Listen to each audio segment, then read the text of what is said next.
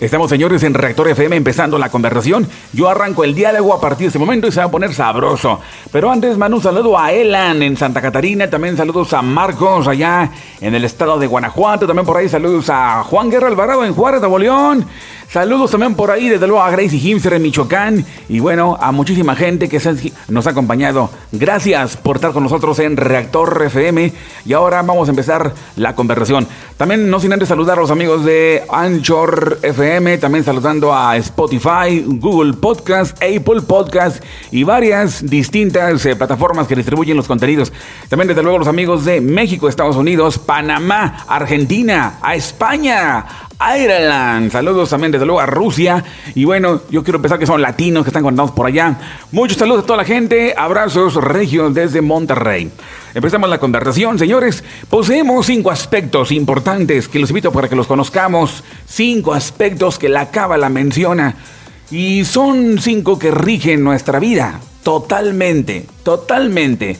Empecemos ahora desde el punto más conocido el punto más conocido para irnos directamente al punto más sublime, donde nosotros, acá en este plano, donde somos meramente una proyección, pero la idea es reconectarnos con el origen. El origen, el cuerpo sublime, el cuerpo de luz que se encuentra ubicado mucho más allá, en las alturas, en el cosmos, allá vive, allá radica. Y acá nosotros somos como que la copia, la réplica. Simplemente estamos acá pero hay un problema que nos hemos olvidado. Debido a las enormes divulgaciones, debido a la información errada. Y es que hemos concluido, hemos tenido las bases perfectas o las hemos instalado, las hemos alabado inclusive a esas bases erradas, proporcionadas por seres también errados, donde descartan por completo la existencia de un punto más sublime, un punto más superior. Empezamos, señores, por el Nefesh, la primer parte, la primera línea del ser humano que posee llamada Nefesh es lo que se llama el cuerpo. En el hebreo se llama Nefesh y esto es directamente la energía que se encuentra ubicada en la sangre. Cuando un cuerpo se mantiene vivo, aunque el cuerpo no tenga noción, aunque la persona esté loca, por así decirlo, eh, el cuerpo sigue todavía movilizándose debido a la energía, debido a la, que a la que se encuentra ubicada basada en la sangre. Y esto se llama el Nefesh, como también se le conoce, la zona de los instintos, de los deseos, la zona de lo terrenal. Luego tenemos el Ruach, conocido también como el espíritu, el espíritu, la parte intelectual del hombre. Siguiente es la Nechama, el alma del ser humano, la que se encuentra ubicada en la glándula pineal, de acuerdo a la versión de René Descartes que afirma que se encuentra en la glándula pineal el asiento del alma, el hospedaje para el alma, ahí. Sin embargo, ya Fuera del entorno, fuera del territorio físico del ser humano, se encuentran dos aspectos desconocidos totalmente. Se sabe nada más por parte de las comunidades metafísicas, comunidades gnósticas o, cabalísticas, que hay los aspectos más allá, pero en general en la sociedad, en la divulgación total, en la conciencia social, pues esto no se encuentra, en conocimiento. Solamente escasamente el 0.2% de conocimiento y muy apenas. Sin embargo, hay dos aspectos llamados. Uno es el nivel Hayá y el siguiente es el nivel Yehirá. Nivel Hayá y nivel Yehirá son los dos aspectos más sublimes. Esto es directamente el origen lo que se conoce en algunos centros metafísicos como el yo divino, el yo superior o el yo cuántico, en el cual todos debemos estar conectados. Y en algunas partes donde dicen, yo te invito para que te conectes con tu yo superior, con tu yo divino. Bueno, pues es justamente lo que estamos hablando. Vamos a hacer un poco de hincapié en todo esto, porque ahí se encuentra nuestro verdadero origen. La Tierra, nosotros acá en Malhut, como se le conoce en Kabbalah, Malhut, el planeta Tierra, el mundo de la acción, solamente está transitando lo que es la réplica. Y la réplica está justamente envuelta en un cuerpo, el vehículo perfecto para el cumplimiento de los mandatos divinos, para conectarse con el Creador. Y es que estar en este lado, como vagabundo, como forastero, como náufrago, como si estuviéramos en un mar totalmente y no sabemos para dónde vamos estamos completamente perdidos. Y es debido a la información que Malhut, la información que la Tierra, que Matrix, hay los términos que me enfoco para hablar de la Tierra, del planeta Tierra, Matrix, ¿sí? O Malhut, como se le conoce en Cábala. En Malhud, en Matrix, en el planeta Tierra, hay diversa información. Hay tanta información que nos ha eh, provocado locura, nos ha provocado ceguera y nos ha apartado totalmente de nuestra parte más sublime y divina. Solamente cuando hacemos los actos buenos, 100% luminosos, altamente verificados por las fuerzas supremas, es donde tenemos una conexión con esa parte sublime, la parte de Hayá y Ejidá, la parte del yo superior, conocida así en los centros metafísicos. Parece que se pone en armonía, parece que se pone alegre, para que mejor me entiendan en esta metáfora, parece que brilla mucho más, debido a los actos luminosos. Pero ¿qué pasa cuando hacemos los actos más oscuros? Como que la cosa se pone al revés y tenemos ahora un distanciamiento. Parece que surge un lamento y el lamento se encuentra acá nosotros en la tierra, al no saber a dónde vamos, porque hay una ignorancia tremenda. Parece que la ceguera está totalmente contundente en todos lados. ¿Qué hacemos para conocer más allá este punto sublime? El Zohar al respecto habla de esto. La Biblia de los cabalistas, el Zohar, el Zohar, habla respecto, respecto de esto. Y en donde tenemos ahora una tarea importantísima en este mundo, en este plano. La idea aquí es directamente conectarnos al Creador. Y cuando conectamos al Creador, estamos teniendo una convergencia en directa, una eh, ligadura, un ligazón con el plano, nuestro cuerpo superior. Esta parte luminosa que se encuentra ubicada en la quinta dimensión, es a la vez tiene un cuerpo como una silueta totalmente y muy parecida al cuerpo físico. Más no es un cuerpo físico, pero tiene la misma moldura, el mismo, la misma forma, como tenemos acá los ojos, la nariz, los brazos en el cuerpo, del cuerpo en el mundo físico, acá abajo. Sin embargo, nuestra verdadera, nuestra auténtica, auténtico cuerpo es totalmente perfecto. No tiene obesidad, no tiene bulimia, no tiene gula, no tiene enfermedades, no tiene, que te diré, correcciones en la, en la cara por cirugía, no tiene nada de eso. Es un cuerpo 100% perfecto. No es un cuerpo humano, pero sí tiene la misma moldura, la misma, el mismo diseño más sin embargo de una forma ultra perfecta. Y es que el problema radica acá en los seres humanos, debido a los rayos ultravioleta, debido al consumo de bebidas o debido al consumo de chatarra. Cuando vamos a una tienda de... Eh, ¿Cómo se llama? Tienda de conveniencia, las famosas en México, ¿no? Y en donde consumimos y consumimos y consumimos y entonces generamos una deformación y nos alejamos totalmente, pues, de nuestro cuerpo original que se encuentra en la quinta dimensión, llamado así el yo superior. ¿Qué podemos hacer, señoras y señores? Porque ahí se encuentra nuestro contacto con el paraíso. Ese parte se encuentra en el paraíso. Y a su vez, a la hora de la muerte, el ser humano, la parte del alma, se tiene que reencontrar con ese cuerpo luminoso. Y el problema es justamente cuando el ser humano entrega el alma totalmente contaminada de pensamientos, de ideologías, ha masacrado, ha profanado totalmente el cuerpo desde el momento en que el ser humano ha adoptado una ideología errada en la cual defiende los actos más oscuros, aquí abajo. Es por eso que tengamos mucho cuidado, totalmente estemos alertas de tanta eh, eh, información distribuida por el planeta Tierra. Son simplemente ideologías del ser humano creadas con bases de aquí y que nos alejan de la felicidad verdadera, la auténtica. Los invito para que hoy estemos totalmente alertas ante todo esto. Bien, hablamos de Hayá y Ejidá, los dos aspectos que se encuentran allá en la quinta dimensión. ¿Ok? Acá nada más tenemos Nefesh, Ruach, Nechama, alma, cuerpo y espíritu. Por eso de ahí sale que somos seres tripartitas. Mentira, somos seres eh, con, con cinco zonas. El problema es que los seres humanos se han quedado nada más con esa versión. Muy pocos han llegado al conocimiento y al contacto con la parte del llamado yo cuántico, yo superior, yo divino, que se encuentra muy lejos, y se encuentra muy lejos, claro, de acuerdo a nuestra conciencia oscura, pero cuando la, conciencia se encuentra iluminada, abierta, despierta, está tan cerca de nosotros y nos transmite mucha información. Es por eso que a la hora de la muerte, ese cuerpo de luz nos espera por allá, y esta parte no muere, esta parte es inmortal. ¿Qué les parece? De acuerdo al libro de Génesis 11.7, capítulo 11, verso 7, habla de esto, de que el Creador, Todopoderoso, insufló en la, en la nariz un alma viviente, insufla en el alma de Adán vamos, en esta metáfora que estoy poniendo, insufla en la nariz un alma viviente. ¿Qué quiere decir alma viviente? Un alma que posee estos cinco aspectos. Un alma viviente. Y es una conexión con el creador de un nivel completo, total. Un hombre que posee estos cinco aspectos o tiene la conciencia de los cinco aspectos, tiene un dominio tremendo, total, en los mundos superiores, en el mundo de los ángeles, en el mundo de la creación, en los cielos y, ¿por qué no?, desde luego, en la tierra. Al ser humano se le ha otorgado una parte sagrada, la parte de adentro, la parte del alma.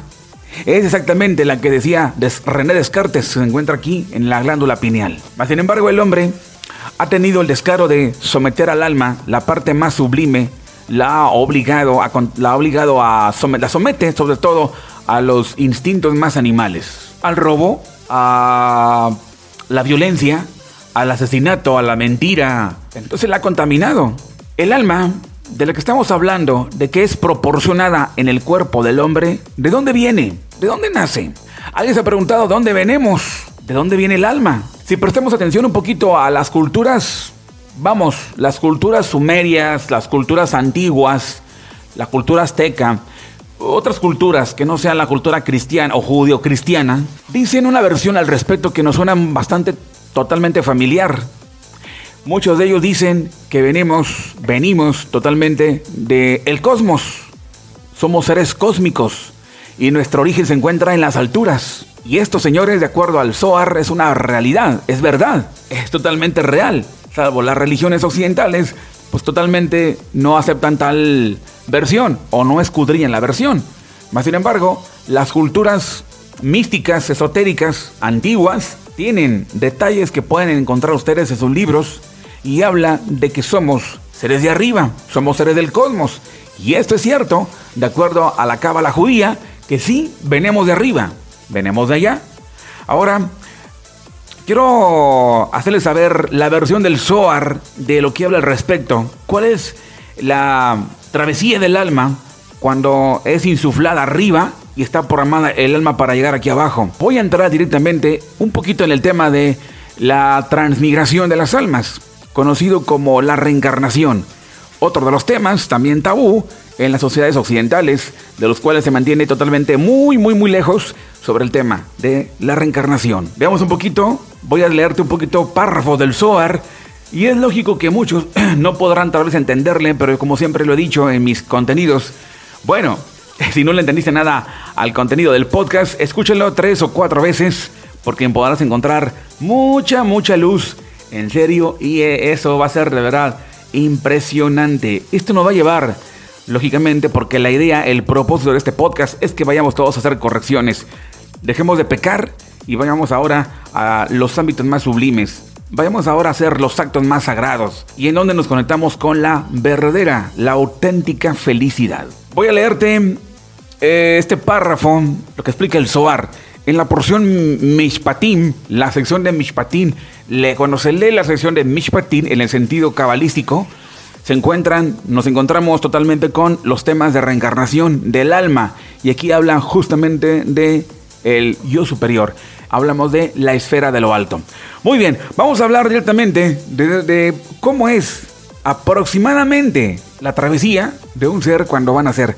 Tendrá la idea mínima por lo menos de que qué pasa con el bebé, de dónde nace la energía del bebé. Miles podrán pensar que la mamá trae toda la energía para el bebé, pero yo digo, ella trae el cuerpo, pero el alma, ¿se han puesto a pensar? ¿Se han puesto a meditar al respecto sobre el nacimiento de un bebé? Posiblemente seamos muy eh, morbosos, por así decirlo, para poder hablar sobre el fin de la vida. O sea, en ese en la transición de la muerte a la vida, perdón, de la vida a la muerte, ¿no? y estamos muy interesados por ese misterio. Pero también hay misterio al respecto de los niños cuando nacen. Muy bien. Pasaje del Zohar que dicen así. Dice, cuando ha nacido en el mundo, un ser humano se le da un alma, se le da un nefesh de la esfera animal primordial, esfera de pureza, esfera de lo que de los que llaman ruedas santas. Es decir, el orden superior de los ángeles. Si es más afortunado, será dotado de un espíritu, un ruach, que pertenece a la esfera de las Hayor Santas o los seres vivientes. Si tuviera un mérito potencial aún mayor todavía, se le da un alma, una nechama de la región del trono celeste. Estos tres grados de personalidad se le llaman la sirvienta, el sirviente y la sierva de la hija del rey. Y si el recién creado merece aún más, el alma puesta en su forma corpórea se deriva a través de un proceso de emanación de Atsilut, de la corona más alta, de la esfera llamada en término cabalístico hija única, y a partir de ahí se llama hija del rey. Pero si su mérito es mayor todavía, es dotado de un espíritu, Ruach, que procede también del mundo de Atsilud, del mundo de la emanación. Y es llamado a partir de entonces el Hijo del Creador, el Hijo del Santo, el Hijo de Dios. De acuerdo a la expresión bíblica que dice, hijos sois del Señor vuestro Dios. Queda entender, cuando los seres son, son creados, se les proporciona el alma primordial, ya lo mencionamos, el alma primordial, llamada Nefesh, se le da al bebé, al niño. Pero si el alma que se va a incorporar el niño merece más méritos, entonces le otorga un Ruach y Nechama ya desde la niñez. Pero si tiene más méritos, entonces se le otorgan los siguientes niveles, los que no, no son registrados en la, región eh, en la región corporal. Qué padre, ¿no? Ejemplos de esto, señoras y señores, el profeta Samuel, el mismo Moisés, el mismo Jesús, que nacieron bajo estos lineamientos. Cinco aspectos integrados en el bebé. Cinco. Entonces son seres, son niños bastante entregados a la espiritualidad. Niños bastante arraigados al yo superior, al, al cosmos, al cielo. Niños que a los 12 años adquieren aspectos demasiado elevados. Más sin embargo, otros no. No es porque los niños tengan, eh, no tengan méritos, sino es porque el alma más bien, el alma que le fue entregada al niño, no poseía tantos méritos. Pero ¿por qué hablo de méritos? ¿En dónde los generó o en dónde se desconectó? Ah, tiene que ser en vidas pasadas, en anteriores vidas. Si el día de hoy nosotros, señores, no llegamos a esos niveles, como decía el Zohar, la Cábala, los dos niveles, el nivel Hayá y el nivel Yehidá, de los que pues solamente lo, obtuvieron unos cuantos por ahí personajes en la Biblia. No todos lo tuvieron, no todos lo obtuvieron, pero ahorita les hablo de uno, que, uno de ellos que lo obtuvo. Y sin embargo, se logra a través de un proceso de purificación del ser humano aquí abajo. Nuestra gran tarea es pesada, en donde vamos a sublimar las cosas. Vamos todo a ponerlo en el orden debido, pero con miras a incorporarnos y tener que es ser paralelos al yo superior, al cuerpo de luz arriba.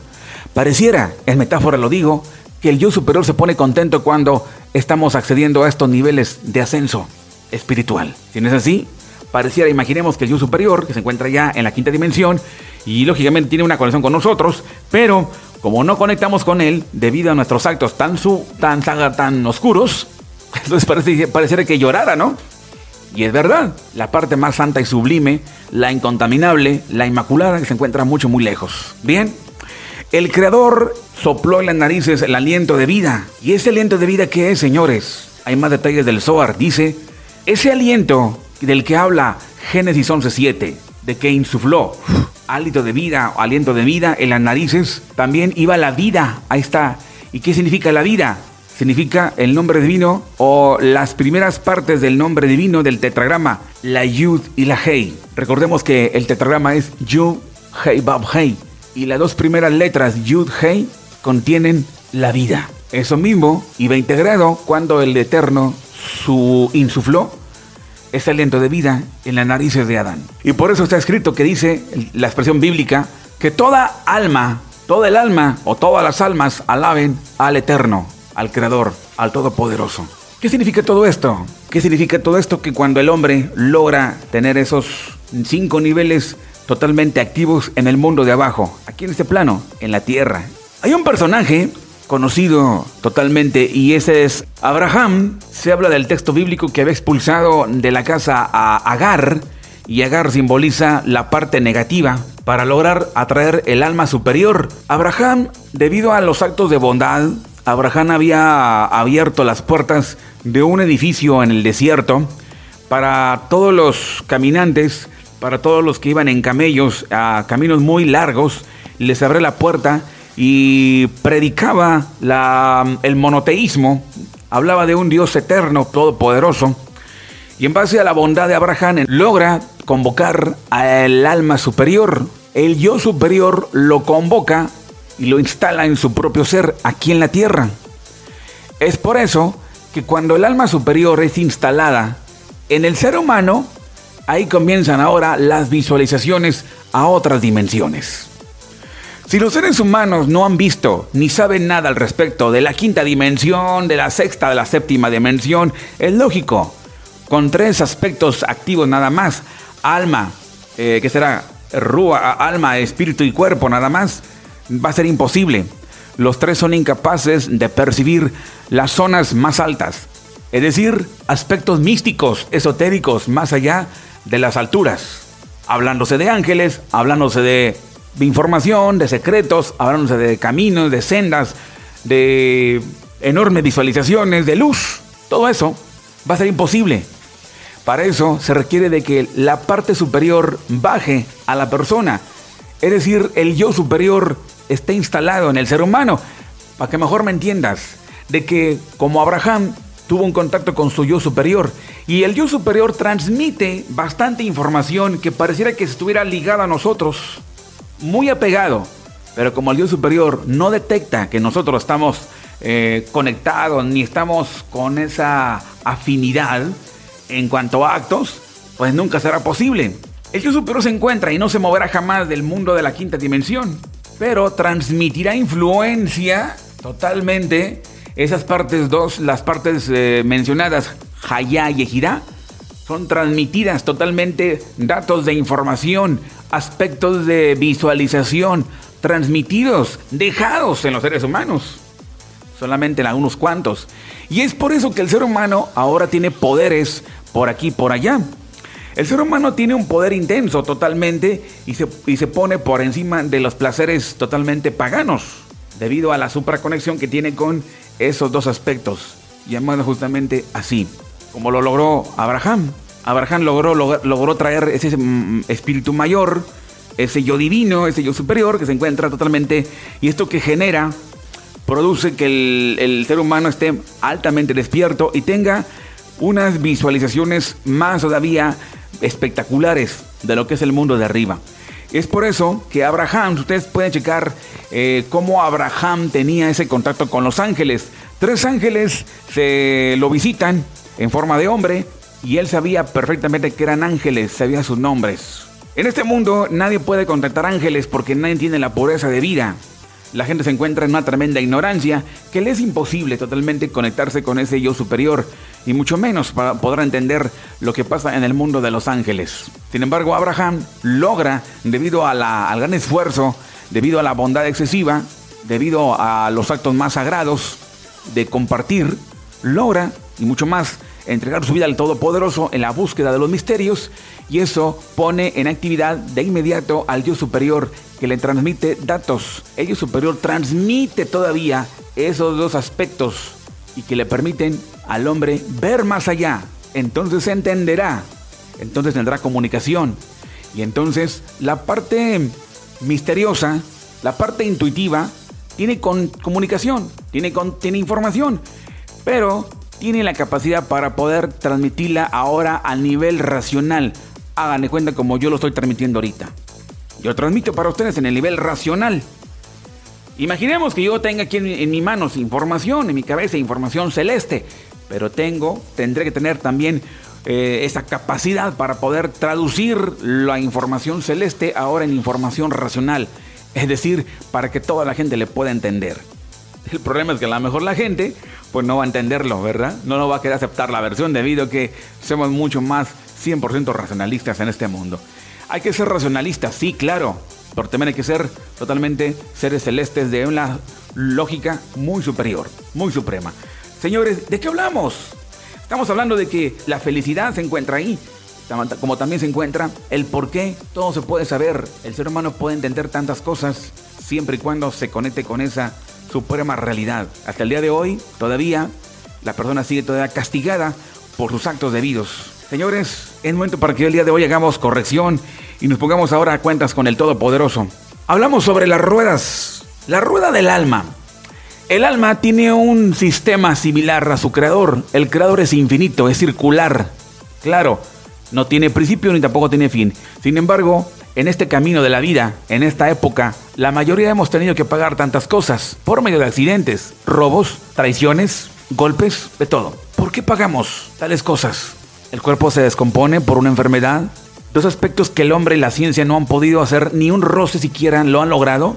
Luchar contra la vejez y luchar contra la, la muerte. El ser humano a la hora de morir entrega el alma, pero la ha entregado sucia. De acuerdo al pasaje del Zohar, que cuando el alma no place a su amo, está destinada a reencarnar a la transmigración. Y la transmigración no es nada, es bondadosa, claro, desde luego, pero a la vez es muy dolorosa. ¿En dónde va a reencarnar? ¿En un ser enfermizo? ¿En un ser que le cortan las piernas? ¿En un ser que está enfermo de sida? ¿En un, en un ser que está secuestrado? ¿En un ser que tiene problemas legales tremendos? ¿En dónde se generó todo eso? En una rueda, en una vida, en una existencia. Pero si el ser humano está en la rueda, dispara un sabor agradable. Ah, bueno, como que la cosa cambia, debido a que el Tribunal Celeste derrite todos los castigos que ya se le tenían preparado. Es decir, que si el, el ser humano sublima su alma, sus actos completamente, ya no podrá reencarnar si permite que la influencia, porque es una ley de que el yo superior se está influenciando al ser humano 100%. Y si el yo superior está influenciando 100% a la persona, cuando muera el ser humano de inmediato pasa a los planos del paraíso y ya no tendrá que andar reencarnando para reparar. Reencarna tal vez para ser un erudito y enseñar misterios, enseñar por acá eh, aspectos sagrados, pero no reencarna para reparar cosas como asesinatos, como para reparar eh, robos, secuestros. Piensen solamente en personas que han secuestrado en esta vida. Piensen en los terroristas, piensen en los criminales, piensen en ellos. Si no, no, no, si en esta rueda del alma, es decir, en esta vida, no disparan un sabor agradable de arrepentimiento, entonces si habrá problemas de reencarnación. Vete a saber en qué puede reencarnar, ya sea en un animal, es decir, en un cocodrilo, en un animal salvaje capaz de matar. Váyanse con esa idea. Imagínense nada más, qué terrible, ¿no? Hasta que el alma quede depurada y vaya pagando poco a poco. Es decir, que si el alma no place a su amo, ¿a cuál amo? Al Creador, al Todopoderoso, y el alma retorna sucia totalmente, entonces tendrá que retornar a terribles reencarnaciones. El alma, el ser humano, como el prototipo de Abraham, que no ha tenido contacto, vamos, no que no peque, sino que tenga la conciencia más alta, es por lógica que no reencarnará debido a que el alma la está entregando pura, así como se la entregaron. ¿Cómo te entregaron el alma? Limpia, inmaculada. De la misma manera, el ser humano la tendrá que entregar. Hay más misterios, señores, al respecto de lo que estamos hablando.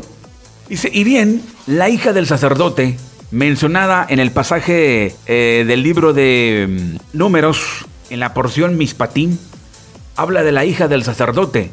Y esa llamada hija del sacerdote, entre comillas, es, es el alma superior. Se habla del alma santa que emana de una región superior y entra en la parte oculta del árbol de la vida. Y cuando el aliento del sacerdote superior, el de arriba, ha insuflado almas en ese árbol, esas almas vuelan de aquí y entran en la cámara de tesoro. Desdicha del mundo que no sabe cómo cuidarse. Los hombres rebajan el alma junto con su mala inclinación. Y eso se llama el extranjero. El hombre eh, instintivo es llamado extranjero. Y esta hija del sacerdote, el alma, el alma que baja a la tierra y encuentra su edificio, la encuentra en un extranjero. ¿Cuál extranjero? Ese ser humano, porque no actúa de acuerdo al mundo superior. Es conocido, señalado, etiquetado como extranjero. Sin embargo, ella entra ahí por la voluntad del amo, el creador, y lleva el yugo no se puede perfeccionar en este mundo el alma, porque cuando entra en el niño, empieza con la inocentada, pero el niño va creciendo y se vuelve con malas cualidades. Los niños no son 100% santos, que digamos, como los ángeles, porque no es cierto. Chequen el niño cuando hace travesuras, cuando hace berrinches, y eso yo no creo que sea tan angelical que digamos. Ahí comienza la manifestación de lo, más eh, oscuro, y entonces el alma ya tiene sufrimientos. Así cuando deja este mundo, el alma, ella puede comer de la ofrenda de cosas santas ¿Dónde las come? ¿Dónde las consume? Arriba, como las almas que se han perfeccionado en este mundo. Es una humillación para el alma santa entrar en un, extranjero. Es decir, en una persona que no sea capaz de soportar las malas cualidades que le sobrevuelan en la mente. Porque se incorpora a una habitación construida de una fuente no circuncisa e impura. Mas sin embargo hay más misterios al respecto, dice el Zohar. Cerca de la columna que sostiene las ruedas, donde las almas son colocadas soplando, hay dos escalas de pesar, una a cada lado. Son las balanzas de la justicia y las balanzas de la decepción, que nunca dejan de moverse, y sobre ellas se levantan y caen almas y aparecen y desaparecen. Hay almas que son violentamente capturadas y oprimidas. Esto es, cuando un hombre rige a otro hombre, causándole mal. Porque este mundo está enteramente dirigido por el, el árbol del conocimiento del bien y el mal, no por el árbol de la vida. Y cuando los seres humanos andan en el camino de la justicia, las balanzas son pesadas en el lado del bien. Y cuando andan en el camino del mal, se inclinan hacia el lado malo. Y todas las almas que se encuentran entonces sobre las balanzas son violentamente capturadas por el lado malo, pero esto es para su propio daño. ¿Qué significa todo esto? Significa que cuando el alma ha de sufrir transmigración por las malas obras de este mundo, cuando ella es vendida, por así llamarlo entre comillas, para ser una servidora, es decir, librada a las manos del principio impuro por la mala revolución de la rueda, de modo que es violentamente lanzada de la balanza de almas. Cuando le llegue su tiempo de salir, ella no saldrá como los servidores. Por eso, señores, está escrito, si ella el alma no plaza a su amo, es decir, que el hombre en quien está alojada hará que se vuelva avinagrada en el curso del tiempo. Sin embargo, por otra parte, no significa que el santo bendito sea el creador, el todopoderoso, haya preordenado que un alma esté así, bajo el dominio de la impureza, desde el mismo día de su creación. Para nada en absoluto. Cuando en la revolución de la rueda, cuando el alma produce un buen sabor, a partir de ahí se genera la redención de la tal. Es decir, el santo Benito sea la redimirá de su triste servidumbre y la levantará a las alturas más altas para que esté con él. Y no cabe imaginar que, que porque ella fue una vez hurtada por el poder impuro, el santo la condenará perpetuamente a entrar en cuerpos de bastardos, en cuerpos de extraños. Y cuando sea redimida de la servidumbre, de la rueda de la impureza, ella no saldrá como lo hacen los servidores, sino que recibirá su corona con cabeza levantada. La otra expresión que dice, ella no saldrá como los servidores salen. ¿Qué significa esto? Que cuando el alma emerge de las balanzas y el lado de la justicia se regocija, el Creador estampa sobre ella la impresión de un sello, y él igualmente tiene sobre ella su valiosa vestidura, es decir, el nombre santo Eloham esto lo indican las palabras del texto, cuando su vestidura está sobre ella, ya que significa la valiosa vestidura del rey. Cuando esto es guardada y no puede ser librada a seres extraños, sino solamente a los seres más sublimes. Cuando el Todopoderoso creó el mundo, le plació formar todas las almas que estaban destinadas a ser otorgadas a los hombres, y cada una fue modelada ante él en el mismo diseño del cuerpo en el que había de residir después. Él examinó cada una y vio que algunas de ellas corromperán sus caminos en el mundo. Cuando llegó el tiempo de cada una, el Creador le convocó diciendo, anda, desciende en tal, en tal, en tal cuerpo. Pero a veces ocurría que el alma respondería, Señor del mundo, estoy satisfecha de estar aquí, en este mundo, y no deseo abandonarlo por ningún otro lugar donde seré esclavizada y ensuciada. Entonces el Creador había respondido, desde el mismo día de tu creación, no tuviste otro destino que el de ir a este mundo. Y esta alma, al ver que debía obedecer, descendería contra su voluntad y estaría en este mundo. La Torah que aconseja a todo el mundo en los caminos de la verdad, observó todo esto y proclamó a la humanidad con las siguientes palabras. Vean cómo el santo tiene piedad de ustedes. Él ha vendido por nada su perla preciosa, valiosa, para que la usen en este mundo es decir, el alma santa. Pero si un hombre vende su hija para que sea una servidora, esto es cuando el santo libra a su hija, el alma santa, para que se convierta en una servidora. Esclavizada en servidumbre, y de esto surge un consejo para todos los hombres, que cuando venga el tiempo de ella, el tiempo del alma, no la deje salir como lo hacen los servidores, contaminada por pecados, sino que sea libre, iluminada, pura, para que su amo puede encontrar gozo en ella y para darle la bella retribución en los esplendores del paraíso. Y desde luego surge un consejo inminente para todos los hombres, que no la deje salir como los servidores lo hacen, contaminada por pecados, sino que sea libre, iluminada y pura para que su amo pueda encontrar gozo en ella y para darle una bella retribución en los esplendores del paraíso, de acuerdo a la expresión bíblica, y Él dará satisfacción a tu alma, y en medio de las tinieblas nacerá tu luz.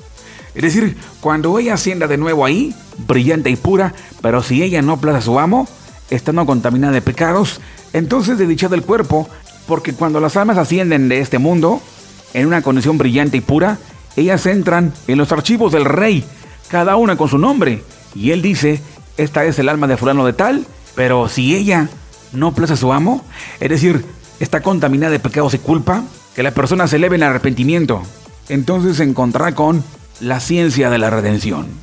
De acuerdo a la expresión bíblica, Él liberará su alma de ir al hoyo. Lo que significa que el hombre que le aconseja que redima su propia alma por el arrepentimiento y la enmienda. Esto es, señores, lo que menciona el Zohar respecto al alma cuando sale del cuerpo en los días finales.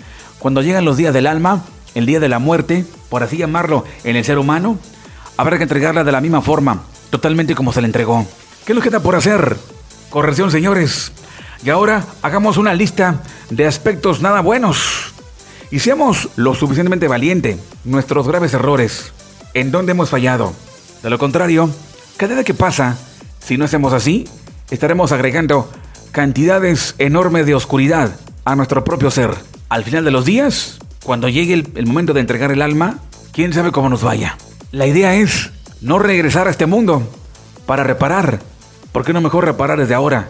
Y una forma de reparar tan más placentera es accediendo al estudio del Zohar.